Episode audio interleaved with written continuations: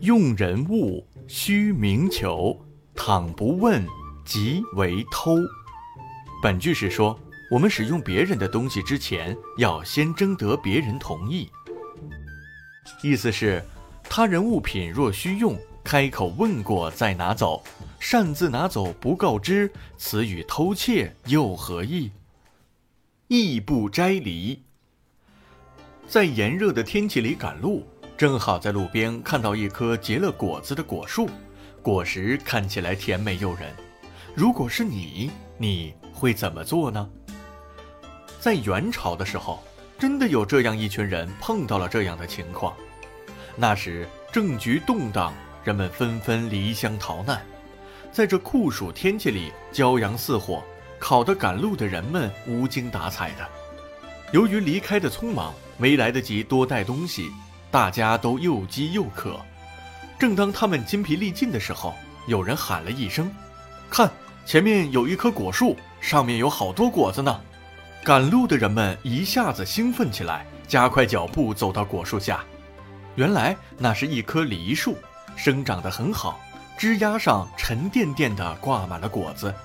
那些黄灿灿的梨儿看着水灵灵的，让人垂涎欲滴。大家欢呼着，迫不及待地摘下够得着的梨子，有的人还贪心地爬到树上摘了起来。在大家满足地吃着这些清甜的梨子时，有一个人显得格格不入。他静默地坐在树下，闭目养神。这个人的名字叫许衡。旁边的人一边吃梨子，一边推推许衡，觉得他很奇怪：“你怎么不吃呢？咱们一直急急忙忙地赶路。”你难道一点都不渴吗？再说现在兵荒马乱的，这棵梨树又没有主人，怕什么？不会有人来找你麻烦的。又有人附和道：“是啊，快吃一点吧，咱们这才走到河阳，路还远着呢，下次还不知道在哪儿能碰到这么好吃的呢。”许衡淡然地摇摇头，缓缓地说：“这棵梨树是没有主人，可是你想想。”这个东西毕竟不是你自己的，拿了不属于自己的东西，这种行为不是类似于偷窃吗？梨树可以没有主人，但是人在心里不能没有主见和原则呀。说完，他又闭目端坐于树下。旁人见他这样，无奈地摇了摇头，继续吃自己的梨子。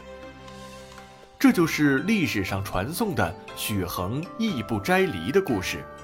许衡何许人也？他是元朝时期著名的儒学大家和贤臣名士。